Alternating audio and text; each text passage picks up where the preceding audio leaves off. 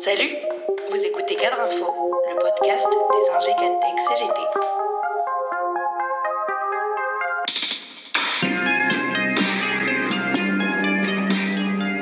Alors que le pays souffre d'une crise sociale et économique consécutive à ses décisions politiques, le gouvernement s'emploie déjà, faute d'un bilan enviable, à faire campagne pour 2022 en se cherchant un nouvel ennemi intérieur.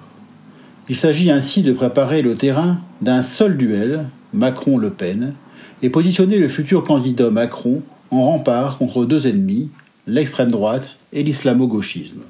On en a encore eu l'écœurante démonstration ces derniers jours avec un ministre de l'Intérieur qualifiant la fille de Jean-Marie Le Pen de molle, puis, dans la traque lancée à l'islamo-gauchisme par Jean-Michel Blanquer, le ministre de l'Éducation nationale et sa collègue de l'enseignement supérieur et de la recherche.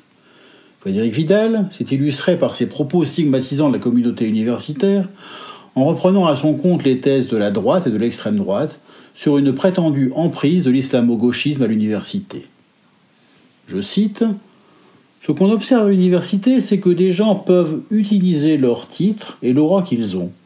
Ils sont minoritaires et certains le font pour porter des idées radicales ou des idées militantes de l'islamo-gauchisme en regardant toujours tout par le prisme de leur volonté de diviser, de fracturer, de désigner l'ennemi.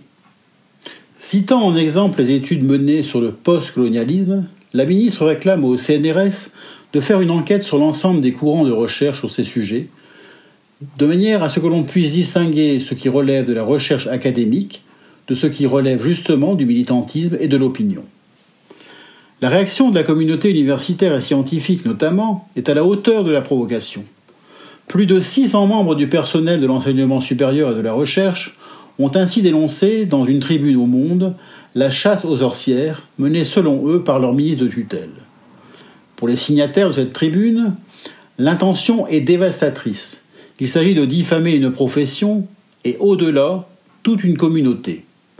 L'attaque ne se limite d'ailleurs pas à disqualifier puisqu'elle fait planer la menace d'une répression intellectuelle.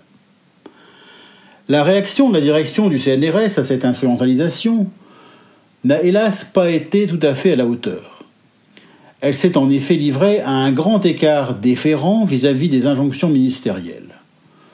Tout en estimant que l'islamo-gauchisme ne correspond à aucune réalité scientifique, il condamne avec fermeté celles et ceux qui tentent d'en profiter pour remettre en cause la liberté académique, indispensable à la démarche scientifique et à l'avancée des connaissances, ou stigmatiser certaines communautés scientifiques.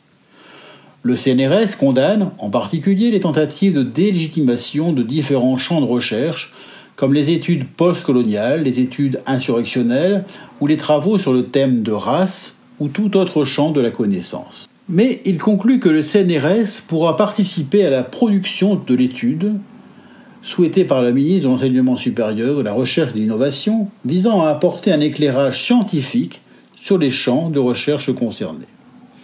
Cette molle réaction, susceptible d'ouvrir la voie de la chasse aux sorcières, est inacceptable et le syndicat national des travailleurs de la recherche scientifique CGT a aussitôt demandé au PDG du CNRS de ne pas impliquer les agents du CNRS dans cette requête mortifère, émanant d'une ministre qui a perdu depuis longtemps déjà toute crédibilité auprès de la communauté scientifique. S'il voulait saturer les médias avec un sujet de diversion, le gouvernement ne pouvait s'y prendre mieux.